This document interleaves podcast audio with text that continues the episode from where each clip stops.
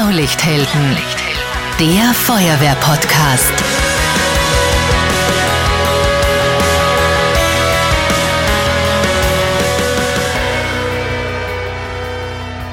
Diese Folge wird präsentiert von der Universität für Weiterbildung Krems, dem Lehrgang für akademische Expertinnen und Experten im Brandschutz und dem Masterprogramm für Fire Safety Management. Jetzt anmelden und im Oktober starten.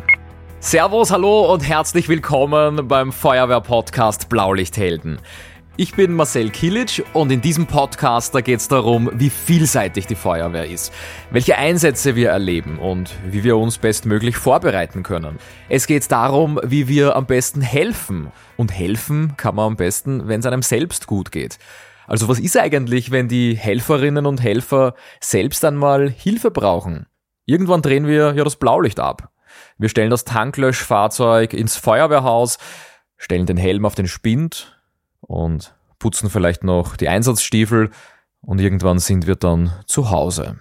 Und es wird still.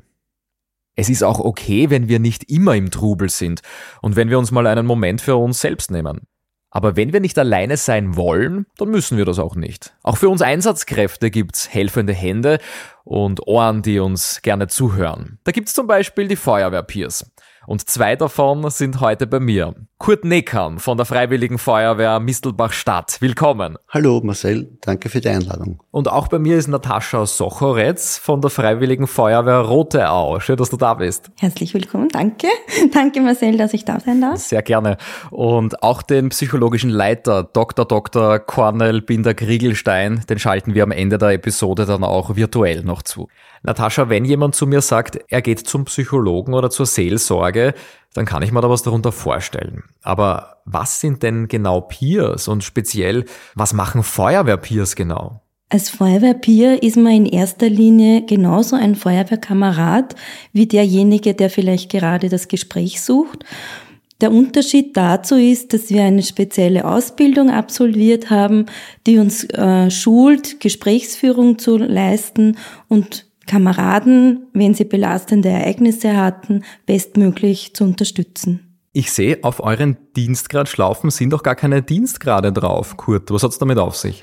Ja, das ist richtig. Wir gehen in Dienst ohne Dienstgrad, da wir äh, bei diesem Einsatz den Mensch als Gegenüber sehen und nicht die Funktion in der Feuerwehr. Dadurch ist für uns jedes Feuerwehrmitglied gleich, ob Probefeuerwehrmann oder ein höher gestellter Funktionär. Dadurch tragen wir generell keinen Dienstgrad. Mhm. Also vor den Feuerwehrpeers sind alle gleich. So ist es. Sehr schön, weil belastende Ereignisse und Stress erleben wir alle, ganz unabhängig vom Dienstgrad.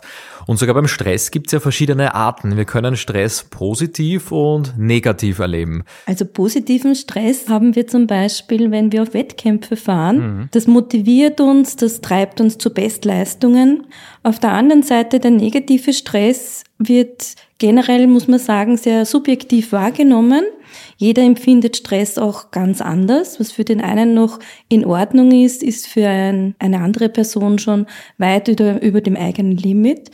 Und negativer Stress belastet uns. Er wird in irgendeiner Art und Weise als negativ wahrgenommen. Mhm. Auf Dauer kann das sogar krank machen. Mhm. Wenn es um Einsätze geht, dann kann es eben schon auch passieren, dass Stress einmal ins Negative hinüberschlägt. Welche Ereignisse sind denn diese Dinge, die im Einsatzdienst ganz besonders belasten können? Ja, so äh, negative Einsätze oder negative äh, Stresssituationen können sein, wenn Kinder beteiligt sind, wenn mehrere Verletzte oder Tote bei dem Unfall oder Brand vorhanden sind wenn der Einsatz zum Beispiel gegen die Uhr läuft, wo ganz einfach der Handgriff nicht so gleich sitzt, wie er sitzen sollte, und wenn der Einsatz eventuell für den einen oder anderen Feuerwehrmitglied persönlich geworden ist. Mhm, mh. Wenn wir einer Stresssituation ausgesetzt sind, jetzt ganz speziell im Feuerwehreinsatz, was sind denn da so Reaktionen? Wie können Menschen typisch reagieren und wie erkenne ich das, wenn ich im Tanklöschfahrzeug zum Beispiel neben jemandem sitze? Worauf kann ich da achten? Äh, es ist oft so, dass man äh, das schon in der Ausdrucksweise des äh, Feuerwehrmitglied feststellen kann, wenn genickte Kopfhaltung ist, wenn ganz einfach die Sprachlosigkeit vorhanden ist, wenn unter Umständen übererregt die Situation ist, wo der ganz einfach ins Sprechen anfängt und hört nicht mehr auf, gewisse Dinge erzählt, die was unter Umständen auch gar nicht mehr mit diesem Einsatz mhm. zu tun hat. Das sind so diese typischen Anzeichen, wo ganz einfach äh, die Person in die Situation kommt, unter Umständen, dass er ganz einfach äh, ja, in einer Stresssituation sich begeben hat, mhm. äh, die was besprochen oder aufgearbeitet werden sollte und müsste. Mhm. Ich glaube, es ist ganz wichtig, dass wir uns bewusst sind, wir sind nicht nur Feuerwehrmänner und Feuerwehrfrauen, sondern wir sind in erster Linie Menschen, genauso wie die, denen wir helfen wollen. Und wenn wir in eine Situation kommen, die nicht alltäglich ist, dann ist es auch okay, wenn man eben nicht so reagiert, wie man in einer alltäglichen Situation reagieren würde. Das heißt nicht, dass das nicht normal oder abnormal wäre. Das klingt so kryptisch, aber ich sage es nochmal klarer, wenn ich in einer Ausnahmesituation bin, dann ist es völlig normal, anders zu reagieren als unter normalen Umständen, wenn ich einkaufen gehe oder auf der Terrasse sitze. Natascha, du nix schon. Genau, also grundsätzlich muss man sagen, so eine akute Stresssituation, in der können wir reagieren, wo man jetzt nicht sagt, so oder so läuft das ab so wie schon der Kurt erwähnt hat, äh, Personen, die vielleicht sonst eher im Alltag ruhig sind, besonnen sind, können übertrieben reagieren, aus sich herausplatzen.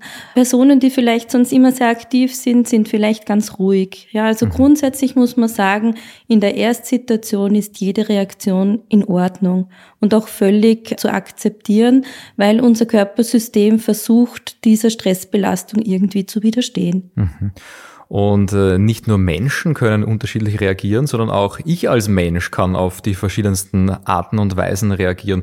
Wenn ich mal denke, ich komme vielleicht vom Urlaub und bin völlig tiefenentspannt, stecke ich vielleicht ein Ereignis leichter weg. Aber wenn ich gerade ähm, ähm, vielleicht daheim aber Probleme habe, der Job stressig ist, ich schon die zweite Nacht nichts geschlafen habe, als Baby daheim schreit und dann komme ich zu einem Einsatz dazu und erlebe dort Dinge, äh, kann sein, dass ich unter ganz normalen Umständen in meinem privaten Leben eh entspannt reagiere, aber das ist vielleicht so ein Mosaikstein, so ein Puzzlestein, der irgendwie dann ja, seines beiträgt. Ja, ich versuche das eigentlich immer mit einem Glas oder mit einem Krügel äh, klarzustellen. Das sind äh, immer einige Tropfen von ganz einfach von zu Hause, von den Kindern, äh, von der Beziehung, Freundin, Frau, Freundschaft, äh, finanzielle Probleme, wirtschaftliche Probleme. Und dann kommt ganz einfach der Punkt, wo dann ganz einfach so ein Einsatz kommt und der bringt den einen oder anderen so aus dem Gleichgewicht, wo man ganz einfach äh, dann diese Situation hat, wo der negative Stress das Ganze ausgelöst hat. Mhm. Und ähm, gerade weil du sagst, dann kommt der Einsatz. Wir wissen oft ja nicht ganz genau, was uns erwartet. Natürlich, es gibt einen Alarmierungstext, es gibt ein Meldebild, aber was jetzt bei der Pkw-Bergung genau ist, ja, also sind da noch Menschen vor Ort, die von vielleicht auch von den, von den Rettungskräften versorgt werden oder nicht? Oder ähm, erst vor kurzem erlebt, äh, ich gehe zur Feuerwehrübung, na dann findet die Übung nicht statt, weil ähm, beim Umziehen ein Einsatz alarmiert wird. Da suche ich mir das im Vorhinein auch nicht zwingend aus, wo ich hingehen möchte. Was anderes ist, wenn ich ich, äh, ich weiß nicht, Fußball spiele, da weiß ich ungefähr, was mich beim Training erwartet. Da gibt es wahrscheinlich weniger Überraschungen. Das spielt ja auch ein bisschen eine Rolle. Definitiv, Marcel. Ähm, man kann auch wirklich sagen, es baut sich so dieses Stresslevel auf. Ja? Wie wir jetzt schon gehört haben, es ist einmal, wie komme ich überhaupt ins Feuerwehrhaus? Ja? Was sind so meine persönlichen Tagesparameter? Welche Kameraden, Kameradinnen sind vor Ort. Auch das hat einen wesentlichen Einfluss, weil ich schon weiß, der oder da, der kann dieses und jenes übernehmen oder ist diese Fachpersönlichkeit da. Dann auch, wie ist der Weg zu den Einsatzort? Ist das die Örtlichkeit, die wir kennen oder müssen wir vielleicht in ein benachbartes Einsatzgebiet ausrücken, wo es vielleicht auch schwieriger ist. Also es baut sich mhm. immer so auf und meistens ist so der, der Höhepunkt erreicht, wenn man jetzt am Einsatzort kommt. Und es entspannt sich idealerweise mit den ersten Aufgabenverteilungen. Und dann kann natürlich sein, dass das, was ich dort erlebt, was ich dort sehe, ähm, mich dann wirklich sehr belastet. Genauso ist es aber auch möglich, dass ich vielleicht eine Position innehabe am Einsatzort, die vielleicht nicht so dramatisch ist, wie zum Beispiel Verkehrregeln. Ja. Und selbst da können große Belastungsfaktoren auftreten, weil ich ja ständig Bilder im Kopf mhm. habe, was passiert da vorne. Mhm. Und das gehört unter Umständen dann auch gut nachgearbeitet. Mhm. mhm. Wir fragen auf Social Media immer in der Community, welche Fragen habt ihr denn zum Thema und auch an euch beide, an unsere Gäste? Und auf Instagram sind da ganz viele Fragen gekommen. Also da sieht man, wie viel Bedeutung das Peerwesen auch hat, weil ich glaube, ganz viele könnten sich auch vorstellen, selbst irgendwie mitzuhelfen und tätig zu sein. Da kommt zum Beispiel von der Mara und von der Ina, die schicken gemeinsam von der Freiwilligen Feuerwehr Mitterndorf eine Frage. Und die gleiche Frage kommt vom Julian von der Freiwilligen Feuerwehr Lengenfeld. Wie wird man eigentlich Feuerwehrpier? Ja, man muss eine gewisse Voraussetzung einmal mitbringen. Er muss die Grundausbildung oder die Basisausbildung als Feuerwehrmann, Frau absolviert haben. Dann gibt es eine Dienstanweisung, wo gewisse Dinge genau geregelt sind. Er sollte das 24. Lebensjahr äh, überschritten haben. Er sollte Einsatzerfahrung mitbringen. Er sollte in die soziale Richtung äh, gewisses Engagement mitbringen. Ist auch wichtig, dass er so weit äh, sich in der Gruppe artikulieren, sprechen kann, dass er eine Gruppe führen kann. Das sind äh, ganz einfach äh, gewisse Kriterien, die was in der Dienstanweisung zu erfüllen sind. Anschließend, wenn äh, so eine Bierausbildung stattfindet, kommt es zu einem Informationsabend, der was anschließend dann zu einem Auswahlverfahren geht. Dieses Auswahlverfahren wird dann so weit äh, klargestellt, diese Anzahl was genommen werden. Dann kommt die Ausbildung. Die Ausbildung läuft über drei Module. Anschließend ist eine Prüfung zu absolvieren und erst dann wird er eingegliedert im Niederländischen Landesfeuerwehrverband als fertiger Feuerwehrpier. Mhm, okay. Und wie viele Peers gibt es bei euch im Team? Wir haben Stand von heute momentan 78 Peers in Niederösterreich äh, und es fängt Anfang September fängt ein neuer Kurs an, wo 18 neu ausgebildet werden und wir hoffen alle ganz stark, dass alle 18 äh, diese Ausbildung schaffen und die werden dann Ende Oktober fertig. Mhm. Und österreichweit, wie ist es da in den anderen Bundesländern organisiert? Österreichweit ist es ja so, dass jedes Bundesland seine eigenen Kriterien hat. Es gibt auch Bundesländer, die was andere Organisationen beauftragen. Es ist nicht überall gesagt, dass der Feuerwehrverband äh, auch dort eine Biergruppe hat. Es kann das genauso ausgelegt sein oder in die Richtung, dass es äh, dort äh, das KI-Team übernimmt oder eine andere Organisation. Wir haben ja in Niederösterreich ja nicht nur das Bierteam Niederösterreich, sondern wir haben ja das Key-Team Niederösterreich und auch äh, das Akut-Team Niederösterreich. Also das, was für Angehörige dann äh, mehr oder weniger gedacht ist. Mhm, verstehe. Ähm, der Daniel von der Freiwilligen Feuerwehr Pressbaum, auch der stellt eine Frage. Wie viele Einsätze gibt es denn so in etwa im Jahr bei euch? Äh, dadurch, dass es äh, die letzte Zeit durch Corona doch die Einsätze zurückgegangen sind, die großen Einsätze sind zwar vorhanden gewesen, aber 2021 haben wir 31 Einsätze gehabt und heuer 2022 mit dem Stand von gestern, sprich Juli, äh, sind wir bereits auf 33 Einsätze. Mhm. Und wenn, da, wenn man das so hochrechnet, könnte das unter Umständen für 2022 ähm, das einsatzreichste Jahr werden. Mhm. Gleich geht's weiter. Wir sind in ein paar Sekunden wieder zurück. Entgeltliche Einschaltung kommen. In Kürze startet die 112 Rescue. Das ist die Fachmesse für Brandschutz, Rettungswesen, Katastrophen und Bevölkerungsschutz. Blaulichthelden ist mit am Start und Medienpartner. Und ich darf das gesamte Programm auf der Mainstage moderieren. Vier Tage lang. Es geht um die Zukunft des Katastrophenschutzes, um die Tage der Sicherheitsforschung und um das Symposium zu Extremwetterereignissen. Es gibt viel Know-how und fachlichen Input und Ihr erlebt die neuesten Innovationen auch live und aus nächster Nähe. Robotik am Boden und in der Luft. Und natürlich Produkte von rund 270 Unternehmen und Startups. Die 112 Rescue läuft von 5. bis 8. Juni am Messegelände Dortmund. Und das Beste, ihr bekommt sogar ein gratis Tagesticket mit dem Code 112 Rescue. Alle Infos findet ihr unter www.112rescue.de. Ich freue mich, wenn wir uns dort sehen. Ende.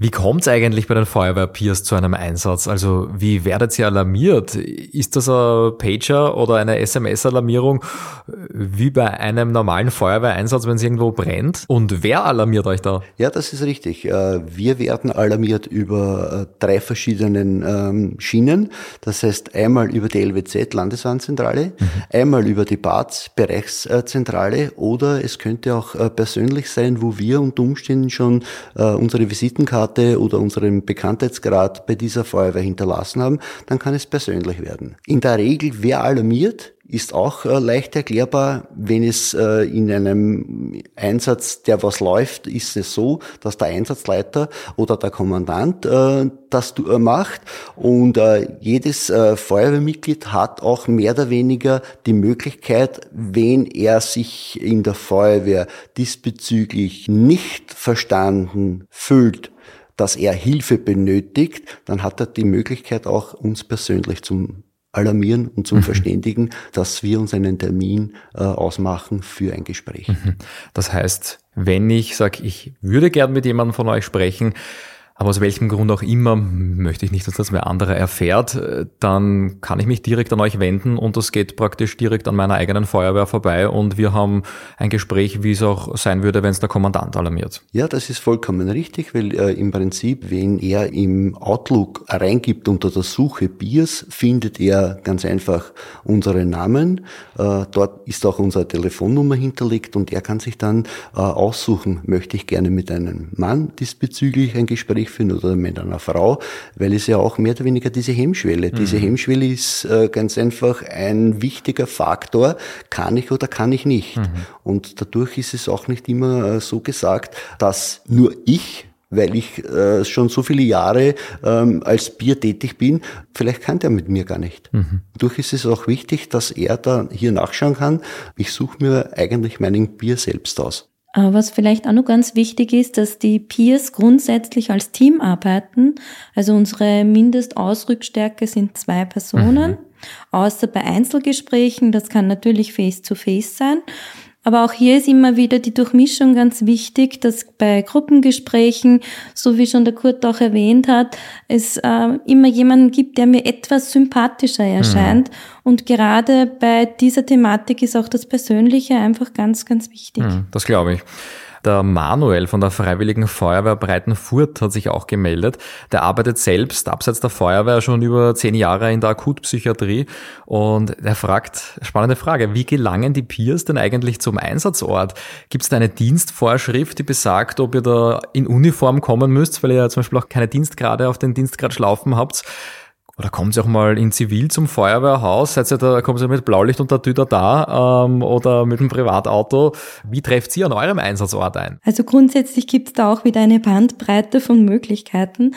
Grundsätzlich fahren wir in Uniform Blau. Äh, es ist schon mal vorgekommen, dass vielleicht sich Einzelgespräche auch privat ergeben, wo ich jetzt keine Uniform trage, aber grundsätzlich zu jeder Gruppenbetreuung würden wir in Dienstuniform fahren.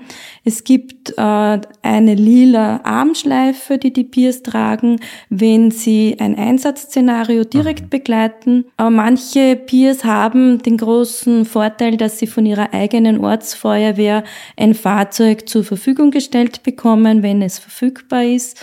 Äh, ganz viele Peers fahren aber mit ihrem privaten Pkw zum Einsatzort. Manch einer mag vielleicht sagen, naja, reden kann ich eher mit meinen Kameraden oder mit einer Freundin. Ja, aber was unterscheidet denn ein Gespräch unter Freunden von einem Gespräch mit einem professionellen Feuerwehrpeer? Wie kann ich mir das vorstellen? Worüber redet man da? Okay, also grundsätzlich kannst du dir das so vorstellen, dass wir äh, strukturiert vorgehen. Ist das ein fachliches Peergespräch, dann gibt es ganz genaue Regeln.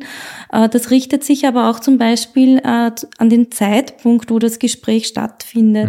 Mhm. Ist das zum Beispiel direkt jetzt nach einem Einsatz, dann sind meistens die Emotionen noch sehr hoch oder gar nicht vorhanden, dann kann ich nur an der Oberfläche sein im Gespräch. Ist das etwas, was schon mindestens einen Tag, drei Tage her ist, dann kann ich schon etwas in die Tiefe gehen bei einem Gespräch. Also hier gilt es einfach, bestimmte Standards einzuhalten, weil das Mitglied oder die Mitglieder sollen ja auch dementsprechend gut aufgefangen werden. Mhm. Und äh, führt ihr die Gespräche immer persönlich oder kann das auch mal per Telefon sein, ein Zweitgespräch oder so? Also es kann schon sein, dass es eine Nachbetreuung gibt mit einzelnen Personen und natürlich ist da auch ein Telefonat möglich, natürlich. Mhm. Aber am Anfang wird wahrscheinlich das persönliche Gespräch natürlich, immer so das Mittel der Wahl sein. Ja. Mhm. ja, das Telefonat ist ja mehr oder weniger nur mehr in der Regel, zur, wie es du richtig sagst, die Nachsorge, wo man sich erkundigt, äh, weil dieses Telefonat ist ja in Voraus ausgemacht. Mhm. An welchem Tag, zu welcher mhm. Uhrzeit. Mhm. Und da wird eigentlich nur mehr äh, diese Zeitspanne kurz reflektiert, wie hat er die verbracht, ist das alles so verlaufen, wie es vereinbart gewesen ist, das ist am Telefon aber ein richtiges strukturiertes Biergespräch, mhm. wie man es in, als Einzelgespräch oder als Gruppengespräch wahrnimmt und wie es auch die Lehrmeinung so vertritt, das findet natürlich nicht dann am Telefon statt, sondern das ist persönlich. Mhm. Und äh, wie lange dauert so ein Gespräch üblicherweise oder wie viele Gespräche sind dann nötig? Kann man vorstellen, das wird immer unterschiedlich sein. Das ist absolut unterschiedlich. Ja. Es gibt natürlich ganz grobe Richtwerte. Wenn jetzt ein Einsatz gerade vorbei ist, dann bewegen wir uns gerade eher im, im, im formellen Bereich. Was kann alles passieren? Also eher so aufklärungsmäßig. Und das wird in etwa vielleicht eine Stunde dauern. Sind es Gespräche, die in der Großgruppe stattfinden und in die Tiefe gehen, dann wird es natürlich auch länger dauern. Ja, also man kann das im Groben vielleicht nur einschätzen, aber die Situation zeigt uns dann, wie lang wir eigentlich dort mhm. dann sind. Mhm. Ja. Oft mhm. sind es dann die Nachgespräche, die Einzelgespräche, die sich dann ergeben, die sehr, sehr wertvoll sind. Mhm. Weil es ja auch zum Beispiel so ist, wenn ein größeres Ereignis stattfindet, das was noch läuft, wo wir alarmiert werden, dann treffen wir ja oft am Einsatzort noch ein. Hier versuchen wir dann äh, ganz einfach äh, strukturiert die Kameraden etwas zu begleiten, schauen, wo ist eigentlich äh, der Kern, der was betroffen ist. Und natürlich geht man dann, wenn der Einsatz fertig ist, mit diesen Kameraden zurück ins Feuerwehrhaus. Mhm. Und das ist dann diese große Zeitspanne, äh, wo man dann sagt, das ist nicht eine Stunde, das, hm, ich kann mich zurückerinnern auf Einsätze, wo ich vier, fünf, sechs Stunden unterwegs gewesen, mhm. plus Fahrzeit. Mhm. mhm. Wahnsinn. Du sprichst schon von der Zeitspanne. Ich vergleiche mentale Themen gerne mit einer klassischen Verletzung, mit einer klassischen Erkrankung. Ja, also wenn da jemand, wenn mir jemand entgegenkommt, der humpelt, dann sehe ich am ersten Blick, aha, da gibt's ein Problem, der hat vielleicht ein gebrochenes Bein, hat sonst irgendeine Erkrankung, dem kann ich im Bus zum Beispiel den Sitzplatz anbieten. Also das sehe ich offenkundig, da kann ich reagieren. Eine psychische Belastung kann sich auch zu einer Art von Erkrankung entwickeln die ich aber als Außenstehender nicht so genau erkennen kann. Auch ich selbst als Betroffener wüsste vielleicht nicht sofort, ob ich Hilfe brauche oder nicht. Also wenn ich das vergleiche, ich stolper irgendwo, denken wir mal im ersten Moment, zum Glück nichts passiert. Gut, im Laufe des Tages schwillt mein Knöchel dann an, denke mal, muss ich beobachten, dann tut es vielleicht doch ein bisschen weh. Dann möchte ich eine Nacht drüber schlafen und es wird vielleicht doch nicht besser. Irgendwann muss ich mir dann die Frage stellen, gehe ich zum Arzt, mache ich ein Röntgen? Aber da kennen wir uns alle wahrscheinlich selber, der eine mehr, der andere weniger. Den richtigen Zeitpunkt da abzuschätzen, ist nicht immer ganz einfach. Noch schwerer stelle ich es mir vor, wenn es dann um die mentale Gesundheit geht. Also wann ist denn der richtige Zeitpunkt für ein Gespräch? Wann ist der richtige Zeitpunkt, um die Feuerwehrpeers zu kontaktieren? Also ich würde da ganz gerne den Kameraden und Kameradinnen mitgeben, dass die eigene Feuerwehr und die Mitglieder, die mich gut kennen, hier eigentlich das beste Rüstzeug sind.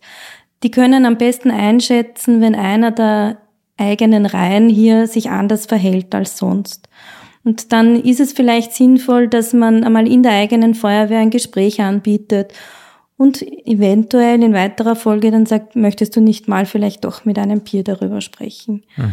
Und es ist jeder Zeitpunkt der richtige. So wie du sagst, bei manchen kommt vielleicht diese Belastung sofort, bei manchen vielleicht erst nach Tagen. Mhm. Ja, und wenn äh, man das so auf den Punkt bringt, es ist ganz einfach, die Führungskraft in dieser Richtung gefordert, weil die Führungskraft ist ja nicht nur alleine für die Führung der Gruppe der Feuerwehr zuständig, sondern die hat auch die Fürsorgepflicht gegenüber den eingesetzten Feuerwehrmitgliedern. Und an dieser liegt es oft auch, wo man sagt, hallo, setzen wir uns zusammen, holen wir uns Hilfe, eine strukturierte, gezielte Fragestellung und wo wir dann als Bier oder als Team äh, draufkommen, dahinter kommen, dass da bei den einen oder anderen doch irgendwo ein Knötchen sitzt, das was man anschließend eventuell mit einem Einzelgespräch lösen kann. Mhm. Also es ist oft nicht diese Riesentherapieeinheit. Manchmal ist es mit einem Gespräch schon erledigt. Genau so ist mhm. es. Ja. Wenn wir an die Belastungen denken, dann fallen uns wahrscheinlich auch die Dinge ein, die wir an vorderster Front erleben, ja, also äh, mit Verletzten, bei Verkehrsunfällen, aber was ist mit den Einsatzkräften, die eher abseits stehen? Also wenn jemand vielleicht äh, vom Unfallort eine Kurve weiter weg steht und gerade ähm, ein Trioban aufstellt oder die Straße absperrt, der vielleicht nicht mit dem hydraulischen Rettungssatz äh, ganz vorne dabei ist und äh, eine Person aus einem Unfallwrack befreit, kann auch der äh, unter einer Stressbelastung leiden? Natürlich. Es ist jede Position kann dich mehr oder weniger in so eine akute Stressbelastung bringen. Der Mensch an sich denkt ja generell in Bildern. Wenn ich jetzt so wie du sagst den Verkehr vielleicht absichere, ja, oder eben dort äh, meine Arbeit verrichte oder vielleicht im Feuerwehrfahrzeug sogar warten muss, ja, das, was in meinem Kopf sich abspielt, kann ich nicht unbedingt planen. Das heißt, ich höre vielleicht Teile des Funkverkehrs mit, mache mir dazu Bilder, mache mir Sorgen, kenne vielleicht die Örtlichkeit. Ja, also hier können ganz, ganz viele Belastungsfaktoren auch die Mitglieder treffen, die nicht jetzt ganz, ganz vorne stehen. Mhm. Mir hat jemand von einem Einsatz erzählt, da ist ein Jugendlicher bei einem Verkehrsunfall ums Leben gekommen und für die betroffene Einsatzkraft war das jetzt nicht der Grund, ein Peergespräch anzufordern. Was aber dann ein Thema war, und das ist eigentlich gar nicht Hauptgegenstand vom Feuerwehreinsatz, sondern das ist ein Detail am Rande. Äh, die Einsatzkraft findet im Unfallwrack ähm, das Handy des Opfers, nimmt das Handy in die Hand und genau in dem Moment beginnt das Handy zu läuten und zu vibrieren und es steht, Mama ruft an. Und das kann plötzlich ein Triggerereignis sein. Also wenn wir an Feuerwehreinsätze denken, dann fallen uns die verschiedensten Themen ein, aber selten diese kleinen Details am Rande. Und in dem Moment, wo ich dieses Handy in der Hand habe und ähm, die Mutter anruft, da bekomme ich plötzlich Einblick und Anteil an der Familie, was vorher vielleicht eine Person war, die ich nicht kenne und wo ich das versuche mit einer professionellen Haltung abzutun und sage, ja, Dinge passieren, bin ich plötzlich mittendrin und sind auch solche kleinen Details manchmal Themen, die ihr dann behandelt? Es ist immer irgendwo eine Schnittstelle, wo es mich persönlich betrifft. Ob ich mich jetzt wirklich ähm, identifiziere als Mutter zum Beispiel, ja, dann bin ich vielleicht für einen kurzen Moment nicht die Feuerwehrfrau mhm. mit der fachlichen Ausbildung, sondern es dockt vielleicht meine Gefühlswelt als Mutter an oder ganz andere Situationen. Ja, es ist vielleicht ein ein ähnliches Szenario, das ich schon einmal erlebt habe, ja, das mich vielleicht damals schon etwas belastet hat und jetzt habe ich eine ähnliche Situation und macht mich vielleicht sogar handlungsunfähig. Also es ist immer dieser persönliche Bereich, wo es mich irgendwo trifft. Mhm. Und das können wir vorher nicht einschätzen. Viele haben mich im Vorfeld in der Vorbereitung auch gefragt, was ihr denn für Erlebnisse gehabt habt. Gibt es da Dinge, die man anonymisiert äh, teilen kann? Ja, ich denke schon, dass ich da etwas erzählen kann. Ich war einmal in der Betreuung einer Feuerwehr, wo ganz, ganz äh, genau bedacht wurde, dass die jungen Mitglieder, die bei diesen zwar ein Verkehrsunfall beteiligt waren, eben nicht ganz vorne stehen. Sie zu schützen und eben hier versuchen, die Kameraden da bestmöglichst äh, durch diesen Einsatz zu bringen. Und hinten nach in dieser Peerbetreuung hat sich dann herausgestellt, äh, dass die Kameraden, die schon sehr viele Dienstjahre hatten, hier wirklich am stärksten betroffen waren. Die sogenannten jungen Kameraden das relativ gut für dieses Ereignis verarbeiten konnten. Und in diesen Einzelgesprächen wurde dann einfach klar, dass sich diese Mitglieder äh, an das Alter der verunfallten Person so festgeklammert haben, weil es könnte ja der eigene Sohn gewesen mhm. sein, mhm. der hier verunglückte. Und da möchte ich einfach darauf hinweisen, dass eben nicht nur die Jungen zu schützen sind, sondern es kann wirklich jeden treffen. Und da war dann einfach auch die Erkenntnis in der eigenen Feuerwehr, diese Kameradschaft ganz, ganz äh, gut noch zu verankern und hier wirklich alle mit ins Boot zu holen. Weil grundsätzlich wurden hier die Peers wegen den Jungen gerufen. Mhm. Und der Bedarf war eigentlich bei den ja. erfahrenen mhm. Kameraden. Mhm. Jetzt habt ihr da in eurem Einsatzalltag dann ja auch Anteil an den Erlebnissen, ja. Und man sagt immer so schön, ich red mir was von der Seele, aber das gibt's in der Form ja nicht. Das ist, sagt der Volksmund. Aber wenn ich dir was erzähle, das mich belastet und du wirklich ehrlich und authentisch teilhast an meinem Leid und auch an meiner Freude, dann gehst du mit einem Stück von dem ja irgendwie auch nach Hause. Da war eine Frage vom Manfred von der Freiwilligen Feuerwehr Traun dabei, nämlich wie geht ihr selbst denn mit traumatischen Geschichten um, die ihr hört? Hört, wenn euch vielleicht mal was nahegehen könnte? Ja, das ist mehr oder weniger in die Richtung so, dass das äh, intern in der eigenen Feuerwehr Biergruppe untereinander besprochen wird. Und wenn äh, der Bedarf von den Einzelnen äh, so weit ist, dann haben wir die Möglichkeit, mit unserem Psychologenteam eine Supervision zu machen. Auf der anderen Seite ist auch noch ganz wichtig, dass die eigene Psychohygiene einfach gut etabliert ist. Äh, es gibt verschiedenste Möglichkeiten, die wir auch unseren Kameraden immer wieder als, als Unterstützung anbieten.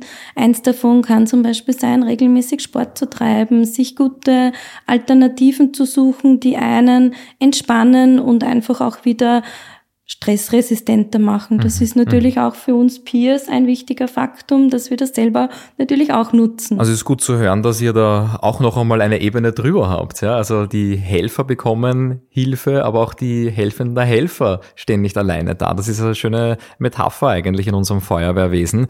Wie ist denn das Peerwesen organisiert, wenn ihr auch mit Psychologen dann zusammenarbeitet? Was gibt's da organisatorisch zu sagen, Kurt? Organisatorisch äh, ist es so aufgebaut, äh, dass im Niederländischen Landesfeuerwehrverband in einer Dienstanweisung die psychologische Betreuung verankert ist äh, und die Führung durch einen Arbeitsausschuss geregelt ist. Und jeder Bier unterliegt dem Psychologengesetz, das heißt die Verschwiegenheitspflicht. Das heißt, das ist etwas ganz Essentielles auch in der Peer-Arbeit. Absolut, absolut. Und dadurch ist es auch wichtig, dass äh, nicht äh, gewisse Peer-Einsätze in der Öffentlichkeit besprochen werden. Das regelt eigentlich das Gesetz. Wir intern können den einzelnen oder anderen äh, Fall besprechen oder analysieren, weil ja wir lernen ja auch wieder mit jedem Einsatz und es gibt keinen gleichen Einsatz, jeder Einsatz verläuft anders und dadurch ist es auch wichtig, dass unsere 78 äh, Feuerwehr-Peers ja mit dem entwickeln wir uns eigentlich mit jährlichen Fortbildungen weiter und wenn auch das nichts mehr nützt, wie gesagt, haben wir die Möglichkeit, äh, das Ganze einer Supervision mit unseren unsere Fachkräfte durchzuführen. Mhm. Es gibt ja unterschiedliche Möglichkeiten, wie wir Peers arbeiten. Ganz, ganz wichtig ist für uns zum Beispiel die präventive Arbeit. Hier gehen wir in die einzelnen Feuerwehren hinein, halten Informationsvorträge, stellen unsere Arbeit kurz vor, bieten auch Schulungen an, wird sehr gerne bei den sogenannten Winterschulungen immer wieder wahrgenommen. Hier ist auch die Kooperation mit den Feuerwehren einfach, wird immer besser im Laufe der Zeit. Also unser Engagement trägt mittlerweile Früchte. Wir werden auch schon eingeladen. Also das ist sehr, mhm. sehr positiv. Und dann gibt's natürlich auch die direkte Betreuung der betroffenen Mitglieder und die gestaltet sich eben zusammenfassend sehr unterschiedlich.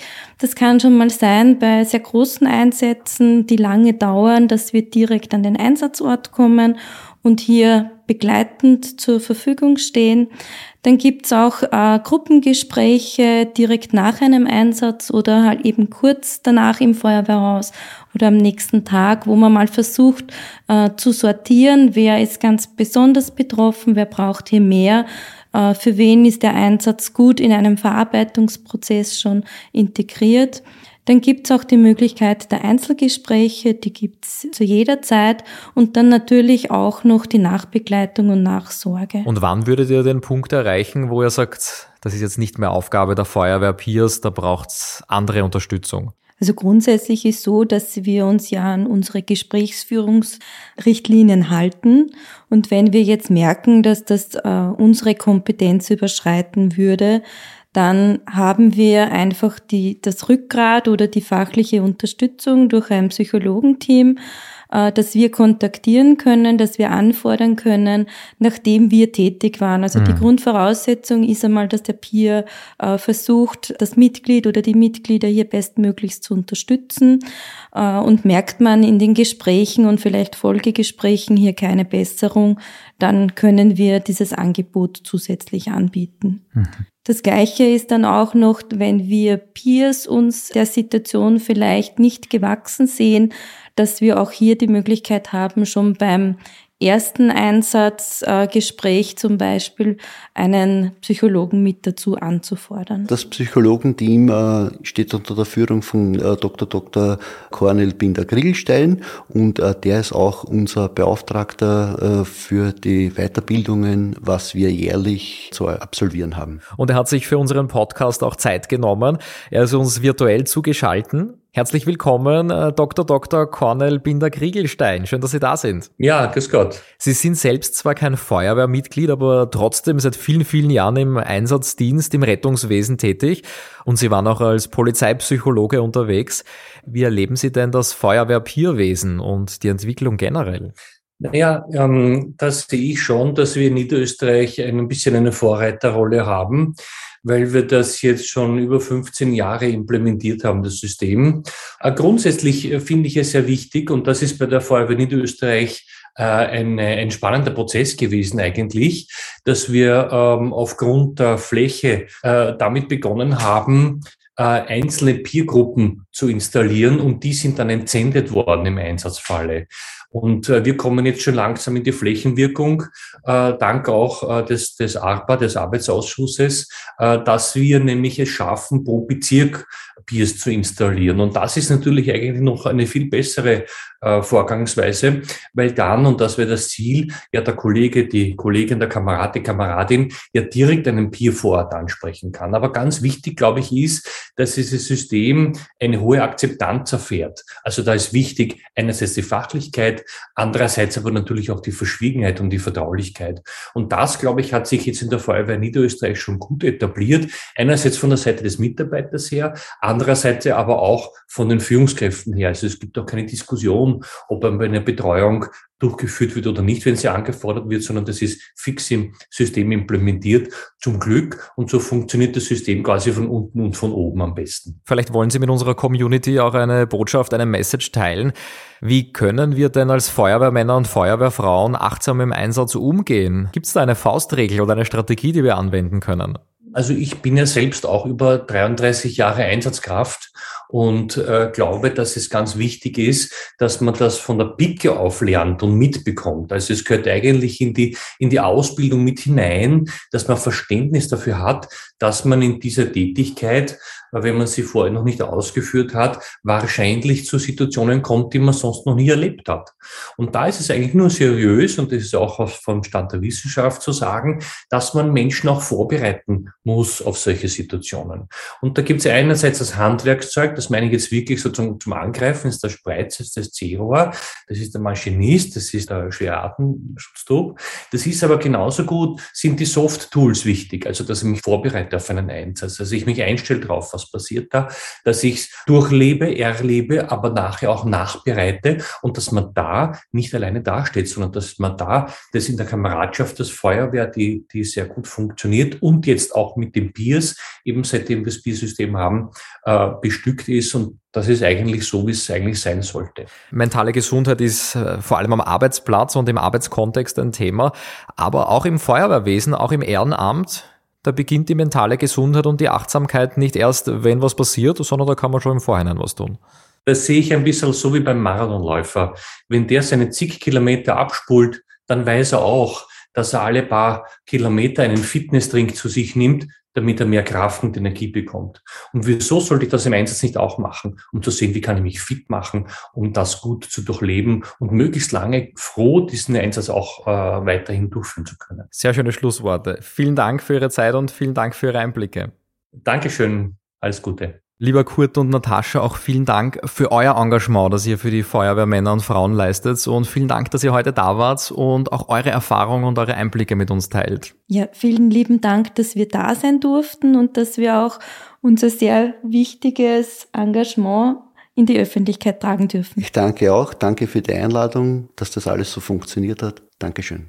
Sehr gerne. Ja, und vielen Dank natürlich auch an euch, dass ihr heute zugehört habt bei einer Folge, wo es nicht um einen großen Feuerwehreinsatz geht, sondern um mentale Gesundheit für uns Einsatzkräfte. Ich glaube, dieses Themenfeld ist so breit, dass wir da sicherlich noch eine andere Folge aufnehmen können. Also wenn ihr Fragen zu diesem Thema habt oder zu einem ganz anderen Thema, dann schickt uns eure Fragen und Themenwünsche ganz einfach per E-Mail oder über die Social-Media-Kanäle. All die Kontaktmöglichkeiten, die findet ihr in den Show Notes in der Podcast-Beschreibung. Und auf blaulichthelden.at gibt es übrigens auch eine Newsletter-Anmeldung. Da schicken wir euch die neuesten Podcast-Folgen direkt in euer Postfach. Ich freue mich auf euch. Bis zum nächsten Mal in zwei Wochen hier beim Feuerwehr-Podcast Blaulichthelden. Ciao, Servus und gut wer.